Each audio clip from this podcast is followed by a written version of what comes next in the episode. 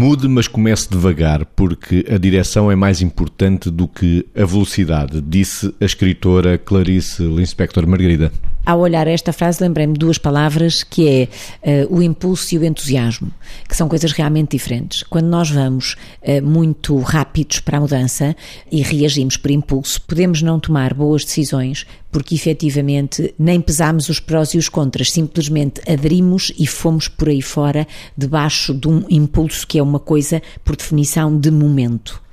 O entusiasmo é alguma coisa que é mais sagrado, vamos dizer assim, e que, portanto, nos mobiliza para a prudência, que é uma virtude. Ou seja, a mudança necessária está fora de questão em todas as circunstâncias. Nós só, só eh, crescemos porque mudamos, nós só maturamos porque mudamos, nós só nos adaptamos porque mudamos. Portanto, é claramente, estamos a falar aqui assim, de uma virtude. Agora, a direção para a qual queremos mudar tem que ter duas coisas. A primeira, a prudência e a determinação, mas depois aquela atenção fundamental que nos remete para ir olhando para onde estamos a mudar e até nos vai dando a oportunidade de corrigir determinado tipo de pequenas direções que vamos começando a traçar e percebemos que não são as direções certas. Se fizermos essas correções em tempo útil, sem perdermos demasiado tempo, vamos certamente fazer mudanças muito mais consistentes e muito mais úteis do que se mudarmos por mudar só porque queremos correr.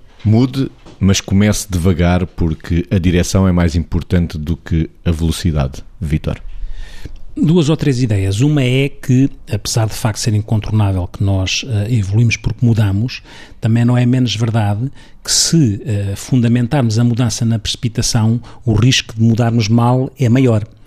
E nesse sentido, o, o, a questão de mudar devagar tem esta leitura e tem esta perspectiva, que é, é incontornável mudar, mas convém que a, a precipitação não tome conta de nós.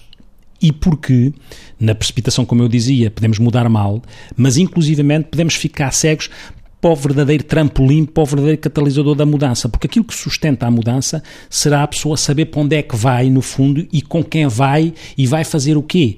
Esta noção de visão, esta noção de uh, ter alguma coisa que é como se fosse um sonho projetado lá à frente e saber que é ali que eu quero chegar e é por este caminho que eu quero ir, não é realmente compatível com a precipitação, mas é compatível com outra palavra a começar por P, se quisermos, que é persistência. A pessoa tem que ser persistente e evitar ser precipitado para que a sustentação da possibilidade de mudança alinhada com uma visão e alinhada e essa visão alinhada com um conjunto de princípios e valores é consegue ancorar a motivação que leva a aguentar o processo de mudança, este alinhamento entre o objetivo, a visão e uns valores princípios que estejam alinhados, que sejam congruentes para que a mudança não seja precipitada e seja sustentada.